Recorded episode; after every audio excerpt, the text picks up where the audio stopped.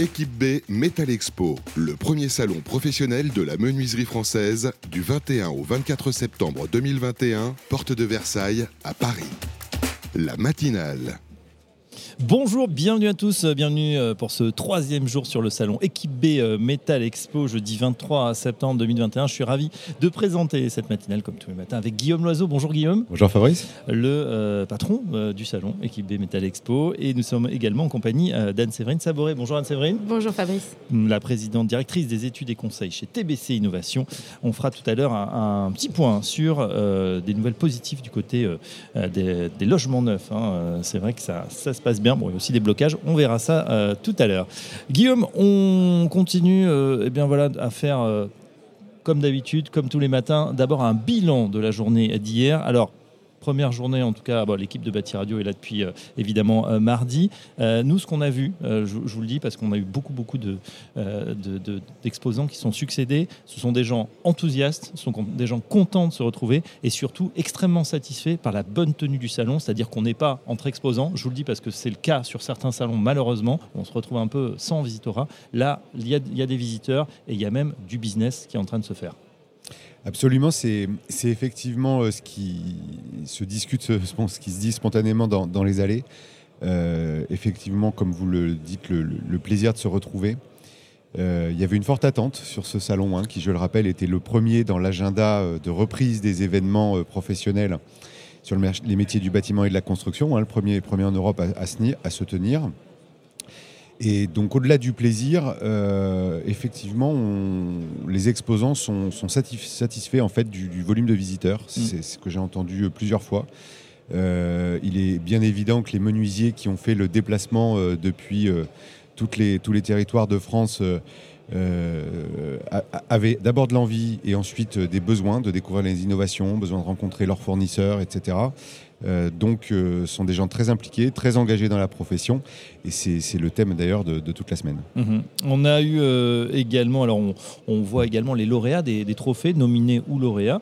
eux aussi ont participé, donc, pour certains, à la remise des prix qui s'est tenue hier midi. Alors oui, le mercredi, c'était la journée euh, particulière, euh, puisque dédiée à l'innovation. Donc on a eu la, euh, remise des trophées donc d'équipe B Metal Expo, hein, les quatre grands, grands, gagnants que je vais rappeler ce matin, Fenetrea, Caline, Groupmen et puis France Fermeture. et puis il y a eu aussi, parce qu'il n'y a pas un trophée, mais deux, les coups de cœur de la presse pro, donc mmh. qui est aussi un prix très intéressant. Euh, donc ça, c'était hier midi, beaucoup d'enthousiasme euh, et, surtout des innovations euh, assez, assez intéressantes. Donc ça, c'était hier. Aujourd'hui, jeudi, donc le troisième jour. Le jeudi, c'est traditionnellement la plus grosse journée, dont on attend beaucoup de monde. Il est tout juste 9h30 passé, il y a déjà beaucoup de monde sur les stands dans les allées. On, ça donne l'impression qu'on ça ressemble plutôt à un milieu de journée, mais il est que 9h30, donc on attend beaucoup de cette journée, plusieurs milliers de visiteurs. Et puis euh, je, sais qu'il y a équipe B euh, dans la journée, mais il y a aussi les, les soirées, les off Mm. Euh, pour les professionnels. Donc il y avait beaucoup de soirées organisées tous les soirs euh, dans Paris et parfois même plusieurs événements le même soir. Voilà. Donc équipe B, c'est la journée et aussi euh, le soir et la convivialité. Bon, merci Guillaume d'être là en forme. Avec plaisir. Et tout frais ce matin, même si bah, peut-être qu'on est obligé d'assister comme ça à plein de soirées. Et, c'est tant mieux. Voilà, un vrai plaisir de se, retrouver. Et puis, on, le disait, hein, cette, ce B Meta Expo, c'est vraiment un Fab Lab à ciel ouvert. C'est-à-dire qu'il y a énormément d'innovation. Et comme on avait de temps en temps un petit peu de temps entre les interviews, et bon, on a demandé aux exposants de nous montrer. Donc on est allé se déplacer euh, voilà, chez Somfy, chez Profil System, euh, chez Caline, chez les gens qu'on a pu interviewer. Et c'est vrai qu'il y a de l'innovation. On le disait, il y a du digital maintenant qui s'est. Les, les, exposants n'ont pas attendu, les métiers de la menuiserie, de la métallerie n'ont pas attendu pour mettre de l'innovation, pour mettre de la connectique dans, toute, dans tous leurs produits. Ah, ils se sont emparés de la puissance offerte par les technologies euh, digitales, tant pour le, leurs clients et les clients de leurs clients, euh, donc en termes de solutions, notamment pour l'utilisateur final et la maison. Euh, je ne vais pas parler de maison connectée, je vais l'appeler la maison bien-être. Mmh. Euh, voilà, le, confort, etc. Donc les solutions sont de plus en plus abouties, de plus en plus accessibles, faciles à utiliser également. Et puis, je, je, le disais hier, le, digital, c'est aussi un formidable outil pour les professionnels eux-mêmes, dans leur activité au quotidien, pour gagner du temps, euh, être plus, plus efficace euh, et avoir accès à un grand nombre d'informations beaucoup plus rapidement. Alors un seul exemple, hein, c'est ce fameux devis. tout le monde a en tête voilà l'artisan qui arrive avec son papier carbone. il y a peut-être des choses qui se perdent. Hein. Mais ça non, fait longtemps mais que vous pas vu un artisan. non, mais en tout cas, voilà ce qui a été remplacé. Aujourd'hui, ils ont une tablette, ils sont connectés, c'est en SaaS. Les, ils ont tout le catalogue à disposition. Ils peuvent faire des simulations. On, on, a de la 3D, on a de la réalité virtuelle, de la réalité augmentée. Ils peuvent aller jusqu'à la passation de la commande même. Et, ils passent ensuite la, commande, effectivement. Et euh, évidemment, ça réduit le risque d'erreur. On a le, budget en temps réel. Et même pour le client, c'est une façon de se projeter. Euh, Anne-Séverine Saboré aussi pour, pour euh, voir immédiatement ce que ça peut donner. On peut modifier les couleurs. Bah tiens, euh, une porte rouge, c'est pas mal à l'entrée, mais si elle est rouge de côté intérieur, c'est peut-être pas terrible. Donc ça, on le voit immédiatement. Et on passe plus vite la commande du coup parce qu'on comprend mieux ce qu'on va avoir et donc on passe à l'acte, à l'acte d'achat en mm. fait. Finalement, on n'a pas besoin d'attendre une semaine pour avoir une photo, pour en parler avec des voisins. Là, on le voit de suite sur la tablette et bon, euh, ça raccourcit tout le parcours d'achat. Et ça, c'est un point essentiel. Hum, euh, on disait aussi accélérateur de business pour les, artisans. Euh, bah, pourquoi Tout simplement parce que on a aussi un outil prédictif, c'est-à-dire que euh, chez certains installateurs, on, installe par exemple bah, de la menuiserie, etc. On sait qu'il y a un certain nombre d'ouvertures électriques, par exemple, qu'il va falloir vérifier tous les 10 000 ouvertures. Et eh bien là, on sait qu'on est arrivé à un certain niveau, automatiquement, il y aura peut-être une alerte. J'appelle mon client, je lui dis bah, tiens, là c'est le moment peut-être de faire une, petite visite de, courtoisie, de maintenance. tout ça, on sent que ça va euh, demain transformer, révolutionner aussi le, la façon de faire du business La façon de faire du business et puis surtout euh, la, façon de gérer les entreprises, c'est-à-dire la productivité et donc la, rentabilité des entreprises. Euh, je ne sais pas si vous avez le chiffre en tête, mais il y, a des études qui montrent qu'en moyenne, dans le secteur du bâtiment, 70% du temps des équipes sur un chantier mm. est passé à chercher des informations ou des matériels et des outils. C'est-à-dire passer à chercher quelque chose qui se trouve ailleurs, dans un point de vente, dans un stock, dans un dépôt, sur un autre chantier, etc. etc. Et donc, c'est du temps qui pourrait être euh, plus productif. Voilà. Et donc là, le, les solutions digitales apportent euh, une réponse très concrète euh, à ça, puisque tout est à portée de clic ou au bout du doigt, que ce soit les informations, faire de, la maintenance prédictive, par exemple. Mm. Donc pour eux, c'est un outil de business euh, au service de leur productivité. alors du côté parce que ça améliore la satisfaction du client à la fin et la qualité des travaux. Oui, en général, on préfère euh, que l'artisan se déplace avant que, avant que ça casse et que ça coûte beaucoup plus cher. Hein. C'est comme, c'est comme sa, sa, voiture ou d'autres choses qu'on possède. Euh, alors, du côté positif, on l'a dit, du coup, digitalisation, j'allais dire à marche forcée, mais non, c'est quelque chose de très positif. On le voit, accélérateur de business. Les gens, les exposants sont plus euh, ravis parce qu'on est sur une année quand même exceptionnelle. On l'a dit, euh, euh, voilà, nombre de transactions les gens qui habitent de plus en plus leur logement, qui l'ont redécouvert à l'occasion de la crise sanitaire. Ça, c'est pour les points positifs. On va se pencher sur deux écueils qui reviennent tout le temps. Le premier, le recrutement. pénurie de main-d'œuvre sur certains métiers en tension. C'est pas nouveau dans le bâtiment, mais c'est peut-être accru justement par cette crise. Et le second, euh, pénurie de matières premières pour certains. La direction des achats est devenue une, fonction clé dans l'entreprise. Bah, en fait, euh, ça va faire partie des domaines d'activité stratégique, c'est-à-dire euh, avoir une équipe qui font de la, planification sur les différentes échelles de temps, de la sécurisation, de la gestion des risques, etc. Sur ce qui permet de faire du business, c'est-à-dire à la base, c'est les composants et les matières premières et les hommes et les femmes. Mm parce que sans ça, en fait, le business n'existe pas. Euh, ça devient des, sujets clés et, on, perçoit très nettement dans le discours des chefs d'entreprise que c'est la nouvelle priorité. Donc, euh, au-delà du discours euh, et de la priorité, ils investissent dans de nombreux programmes, soit des, centres de formation, des démarches, dans le recrutement lui-même. Enfin, il y a beaucoup de choses sur tout ça parce qu'en fait, c'est la première façon euh, de faire une entreprise durable. C'est vrai il faut aussi donner envie. Alors, je pense euh, côté métier, un recrutement, euh, c'est vrai que est-ce que les jeunes sont attirés euh, par, ces, métiers, menuiserie, métallerie? C'est pas évident. Alors, on a eu l'Union des métalliers hier qui, ben voilà, qui, qui, se débat pour attirer les jeunes. Et alors, moi, je disais, c'est vrai que sur les métalliers, il y a une image un peu d'épinal avec la forge voilà, du Seigneur des Anneaux, le métallier, la fumée, la poussière, le noir, la chaleur. Pas du tout. Aujourd'hui, là aussi, ce sont des métiers en pleine transformation. C'est un métier accessible pour, les, filles, hein, pour les femmes évidemment.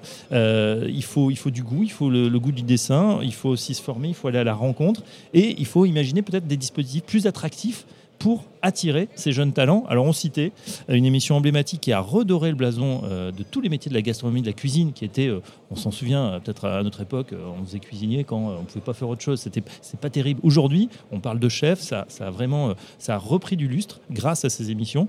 il faudrait peut-être imaginer de nouveaux modes de communication. Je lance un appel, Guillaume, pour redorer le blason aussi de ces métiers qui sont méconnus finalement. Votre appel n'est pas tout à fait dans le vide, euh, puisqu'il y a beaucoup d'initiatives en, cours de développement. Mm. Euh, on n'est plus dans la réflexion, en cours de développement en ce moment, et qui, pour la plupart d'entre elles, verront le jour en début d'année prochaine, exactement au service de cette idée et de ce besoin qui touche tous les corps d'État des métiers du bâtiment et de la construction, donc pas uniquement la métallerie. Bon, euh, très bien. Eh bien on, suivra ça. S'il y a un top chef métal, euh, Anne-Séverine, ça peut être une bonne idée, vous pensez de... Oui, très bonne idée. Il y a les jeunes, mais aussi euh, les personnes en, reconversion professionnelle. Hein. On voit aussi qu'il y a des pertes d'emplois dans certains secteurs industriels, l'automobile, l'aéronautique. Pourquoi pas les diriger vers le bâtiment, hein, qui a un métier avec beaucoup de créativité, beaucoup d'opportunités, des, des, métiers qui évoluent énormément, des compétences fortes, très variées dans le domaine artistique, dans le domaine digital, enfin technologique. Donc, euh, hmm. on en parlait, c'est vrai qu'il y, a beaucoup de gens qui se réinventent dans des métiers euh, traditionnels, ébénistes par exemple, les métiers du bois. Et eh ben, pourquoi pas les métiers du métal? Je pense que c'est un petit peu moins connu peut-être, ça fait moins envie, mais il suffit d'en parler et de les présenter. Et je suis sûr qu'il y en a qui vont euh, trouver leur compte. Donc voilà, en tout cas pour le, pour le, recrutement. Les matières premières, ça reste un, énorme sujet également, on le disait, hein, des voilà, fonctions essentielles, les achats. Bon là, on sait que la situation est macroéconomique. Ce qui est intéressant, intéressant de voir, c'est que on en parle beaucoup euh, d'une manière générale dans l'économie. On voit ça, tiens, pénurie de matières premières, la Chine qui absorbe tout, etc. Ce qui, est très intéressant, je trouve, sur ce salon, c'est de voir dans la microéconomie, c'est-à-dire au niveau de l'entreprise, qui vous dit bah moi, effectivement, là, je trouve plus de l'aluminium, j'en ai plus, il faut que je repasse commande, il faut que j'augmente aussi euh, euh, malheureusement mon, prix de vente vis-à-vis du public. Jusqu'ici, ils avaient pu absorber ça dans leur marge, mais là, on arrive à un point où malheureusement, on est obligé de refacturer le client euh, c'est absolument euh, obligatoire. et pour ben oui, parce que c'est devenu compliqué, puisqu'en fait, de, sur certaines catégories de, composants ou de matières, on, est à, plusieurs hausses successives. En fait.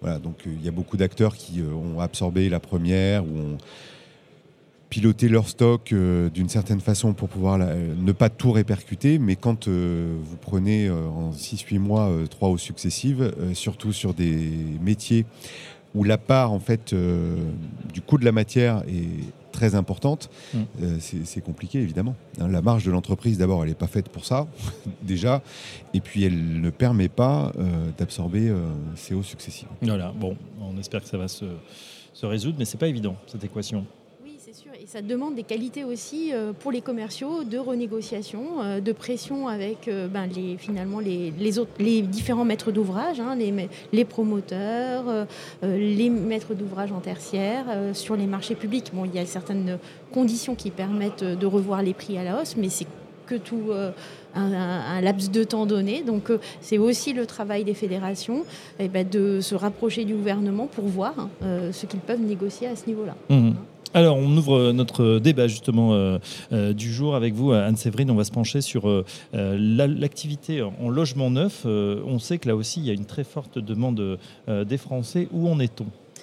oui, alors, euh, vous savez, le logement neuf, c'est quand même le, secteur qui a été le plus impacté hein, par, euh, la, par la crise euh, de 2020, par la crise sanitaire. On a vu que la rénovation, il y avait une baisse, mais vraiment, ça a très vite reparti.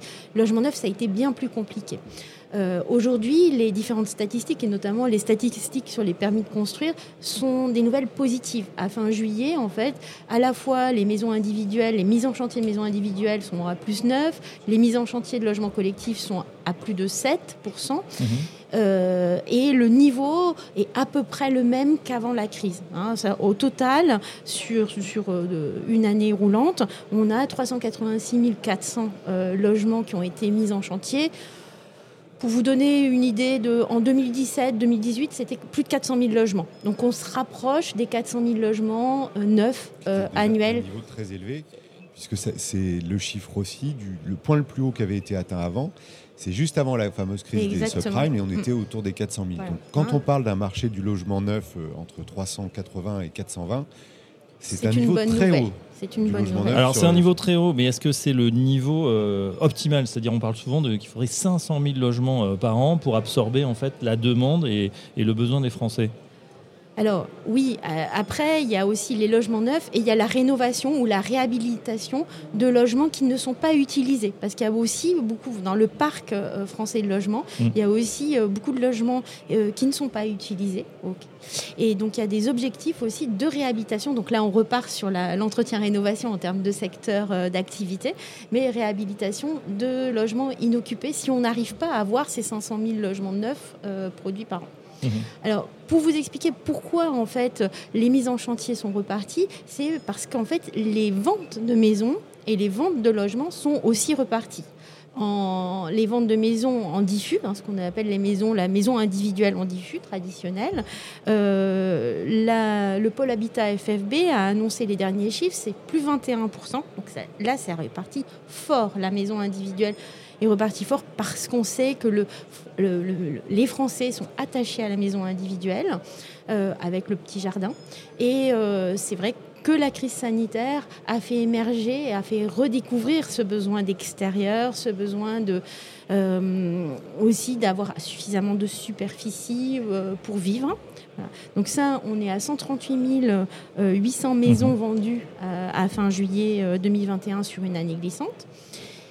Autre bonne nouvelle, c'est que enfin les promoteurs immobiliers voient euh, leur vente reprendre. Hein. ils avaient été très très touchés, très impactés en 2020. Et la, FPI, hein, la Fédération euh, des promoteurs immobiliers euh, en France, a annoncé très récemment une reprise des réservations, donc des ventes de logements collectifs, ce qui est quelque chose de vraiment, enfin c'est plus 16%, je crois, ce qui est vraiment un signe positif et un signe de de relance en fait du logement collectif. Malgré euh, donc euh, les mairies euh, écologistes hein, qui ont été repris avec ce grand débat sur le zéro artificialisation nette, euh, qui, qui bloquent. Hein. Il y a certains permis qui sont bloqués dans, dans, nombre de communes. Euh, bon, ça a été finalement contourné ou ça a été rattrapé dans d'autres régions? Non, je ne peux pas dire que ça a été euh, contourné parce que pour l'instant, si vous voulez, c'est les ventes de projets qui sont déjà existants. D'accord. D'accord?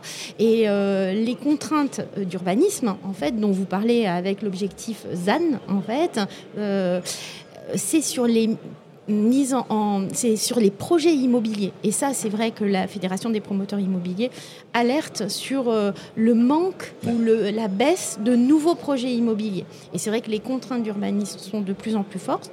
Après, c'est aussi un enjeu euh, de, société. C'est un enjeu aussi pour, euh, par rapport à tous les enjeux climatiques de moins urbaniser, mhm. plus densifier tout le monde est d'accord. Et là, si vous voulez, je pense que les promoteurs vraiment ont pris à bras le corps, euh, et les promoteurs, les architectes, euh, pour euh, renouveler la densité de la ville. C'est-à-dire arriver à trouver des projets qui permettent de respecter une, moins de, enfin, moins de de prise au sol, en fait, d'empreinte au sol, donc une meilleure densité, mais en même temps pas trop de promiscuité entre les logements. Parce que c'est ça qui fait peur. Hein. Quand on parle de densité dans la ville, on n'a pas envie de voir des tours eh ben, comme euh, il y avait dans les années 60. C'est ce qui est aujourd'hui euh, discuté, la ville sur la ville. Euh, oui, voilà, on veut tout, mais on peut, une ville quart voilà, mais on peut aussi imaginer la ville un peu plus avec plus de végétation. Hein, des, on le voit hein, dans certains quartiers, des nouveaux écoquartiers, plus de végétation sur des immeubles collectifs, des arbres, voilà, et une oui, mais même euh, dans notre belle capitale, euh, où vous savez que nous allons avoir des, jardins en plein centre-ville, euh, le parvis de l'hôtel de ville. qui va les Champs-Élysées et la place de la Bourse aussi, plus près du studio de Bâti Radio qui est juste à côté. le dynamisme s'explique par des conditions toujours optimales. On sait que les, taux sont bas et puis il y a aussi les investisseurs qui poussent avec ces fameux plans Pinel, ces, ces, mesures de défiscalisation qui sont, qui sont toujours très appréciées. Oui, alors voilà, donc vous avez à la fois euh, euh, les réservations de logements se font à la fois par des investisseurs, mais aussi en accession à la propriété. Donc le Pinel qui avait été euh, prorogé bah, bat son plein en fait, hein, fait bien son, ce, qui, ce pourquoi il est là, hein, pour pousser l'investissement immobilier, mais aussi l'accession à la propriété est poussée par les taux bas de crédit. Euh, d'ailleurs, euh, je crois que l'Observatoire des crédits euh, logements a annoncé en fait que les crédits immobiliers en neuf progressaient de 5%. Vous voyez, sur les, enfin, ça c'est un, chiffre qui date de fin août. Donc ça montre bien mhm. qu'il y a de plus en plus de crédits immobiliers. et qui pousse finalement les primo-accédants, hein, qui tirent hein, les, les primo-accédants il y a une petite menace quand même là-dessus. Mm. C'est euh, les recommandations du Haut Conseil à, la stabilité financière. Exactement, hein, qui recommande quand même de faire très attention euh, et, qui contraint en fait les conditions d'octroi, pas plus de 25 ans pour un prêt immobilier et avec un taux d'effort un taux d'endettement à 35% maximum. et là qui est strictement respecté, plus on ajoute, parce qu'on a eu des, euh, des bruits là-dessus, évidemment. Euh, apport, un hein, conseil vivement recommandé. Euh, voilà, les, endettements à 105, 110%, c'est terminé. J'ajoute qu'on peut aussi avoir des très bons crédits immobiliers, mais à condition de montrer pas de blanche. Il faut mettre en, en, CDI, être dans les cadres. En fait, la production dans les banques a tellement été excellente cette année que les objectifs sont atteints et du coup, ils ne prennent plus que les très très bons dossiers. Ils ne vont pas s'embêter avec les choses un petit peu plus exotiques. Donc voilà, vous êtes avertis si vous avez un projet. Alors, pour autant, on s'intéresse aussi dernière question, euh, Anne-Séverine, bah, aux, attentes des futurs propriétaires. On l'a vu, ça a évolué. Hein, ces Français qui veulent plus de verdure, plus d'espace. Effectivement, vous l'avez dit, un extérieur, le Graal, la maison individuelle. Euh, est-ce qu'il y a d'autres choses? Plus de, de modularité. Je crois que le, confinement et, les, et, le télétravail, la, contrainte, là, ces deux ou trois mois qu'on a tous passés chez nous avec nos enfants, en télétravaillant, en ayant les, les enfants euh, enfin, qui faisaient l'école à la maison, mmh. euh, a montré qu'on avait à la fois besoin d'espace ou d'un espace plus modulable, c'est-à-dire des pièces à vivre qui deviennent euh, des bureaux. donc là, vraiment, je pense qu'à la fois les promoteurs, mais aussi les fabricants, les industriels, industriels qui proposent des solutions constructives ou des solutions d'aménagement ont travaillé sur la modularité des espaces. Et ça, c'est un vrai besoin. On a besoin d'extérieur, mmh. on a besoin de la modularité aussi dans l'extérieur. On voit le, des solutions de claustra, des solutions d'aménagement extérieur qui permettent une certaine modularité. Et pareil à l'intérieur, pour avoir une pièce de télétravail ou une pièce de jeu ou une pièce de salon, vidéo, je sais pas. Euh, mais vous voyez, une modularité. Donc ça, c'est très important, la modularité. Et après, la mutualisation. On se rend compte, en fait, que... Euh, notamment par exemple dans un logement collectif, euh, ben, les gens vont travailler. Alors, ça, si on n'est plus en télétravail, hein, les gens vont travailler, les places de parking se vident, et qu'est-ce qu'on fait de ces places de parking? Pourquoi pas les mutualiser avec euh, euh, un bureau qui est juste à côté et qui viendrait utiliser les places de parking pendant la journée alors que les habitants récupèrent leurs places de parking le soir. Mhm. C'est des trucs tout bêtes. Hein.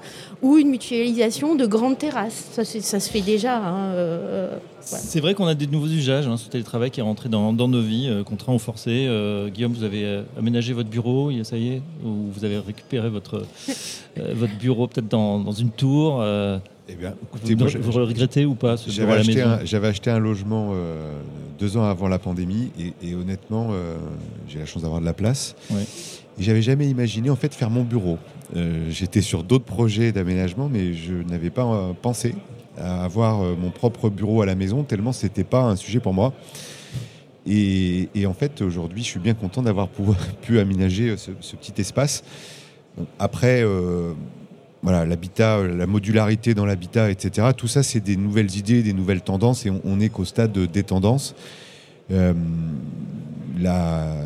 L'attente première des Français reste d'avoir de l'espace. Hein. Il y a des études mm-hmm. récentes qui euh, font de grands débats euh, sur euh, la, taille, la diminution de la taille progressive des logements depuis 30 ans. Hein. donc, en réalité, les gens, ils veulent d'abord des choses fondamentales et le minimum, non pas vital, mais habitable.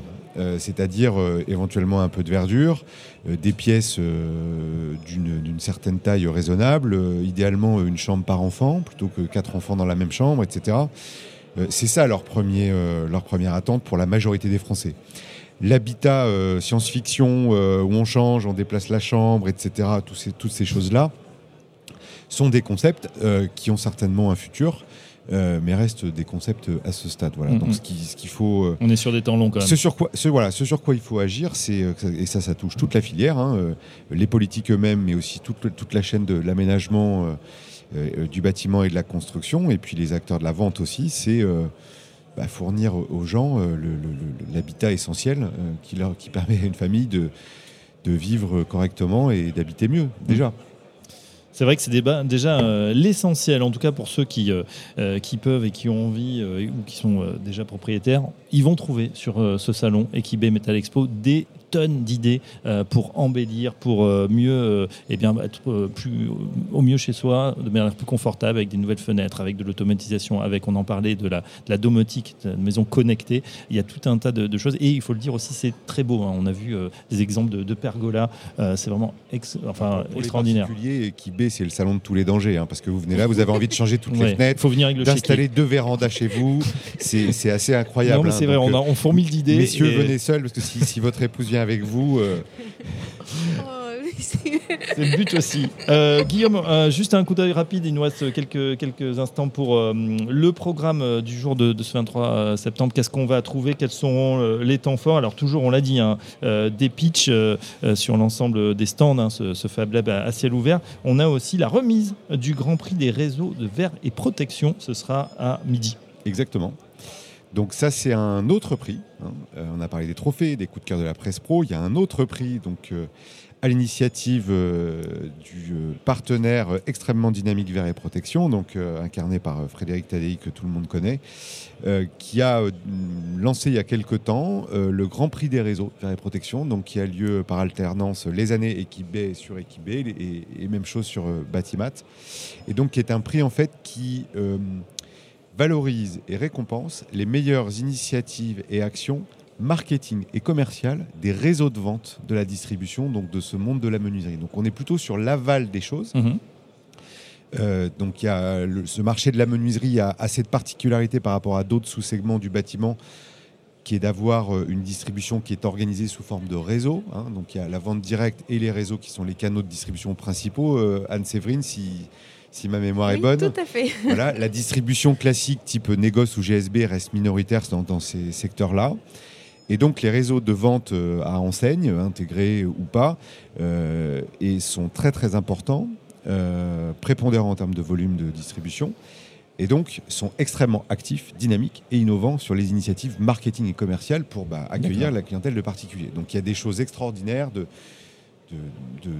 d'actions commerciales, d'actions marketing, de communication qui sont faites par tous ces gens-là, qui sont des démarches remarquables et des équipes de vente euh, d'un dynamisme incroyable. Donc, le Grand Prix des réseaux a vocation à récompenser ce type Voilà, ce sera dans l'espace Arena Innovation, euh, qui est juste à côté donc, du studio Bâti Radio, tout à l'heure à midi. Il y aura évidemment tout au long de cette journée sur Bâti Radio eh bien, des, tables rondes du pôle fenêtre euh, de l'Union des métalliers. On aura aussi euh, des, des interviews, des invités qui vont nous parler, nous, décrire hein, toutes leurs innovations. En radio, c'est vrai qu'il faut avoir euh, de la couleur et de l'imagination. Euh, on aura aussi à 17h sur le stand de l'Union des métalliers euh, l'annonce du prix du public du concours Metal Jeune. C'est un concours qui a été euh, c'est vraiment des choses euh, extra, là, justement, des- fait par des. des hein, jeunes, des œuvres ouais. d'art, Donc le thème, euh, c'était. les monuments détournés. Oui. euh, avec, euh, à l'exception de la Tour Eiffel, parce que sinon tout le monde aurait fait la Tour Eiffel, m'ont-ils expliqué. Donc on a aussi bien euh, le Colisée, La pyramide du la Louvre. pyramide du Louvre, ouais, un très beau sablier, pyramide Donc du c'est Louvre. les, les- les grands événements,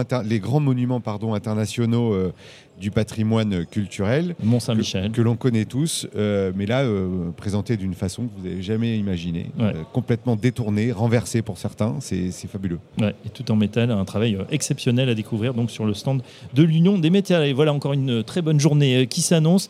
On vous souhaite euh, évidemment une excellente journée sur le salon Équipe B Metal Expo. On vous donne rendez-vous demain pour la dernière des matinales. Ça sera avec Elodie Rabel. Merci Guillaume Loiseau. Merci. Merci Anne-Séverine euh, Et très bonne journée à tous. journée.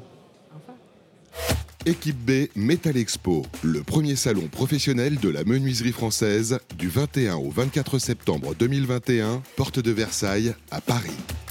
La matinale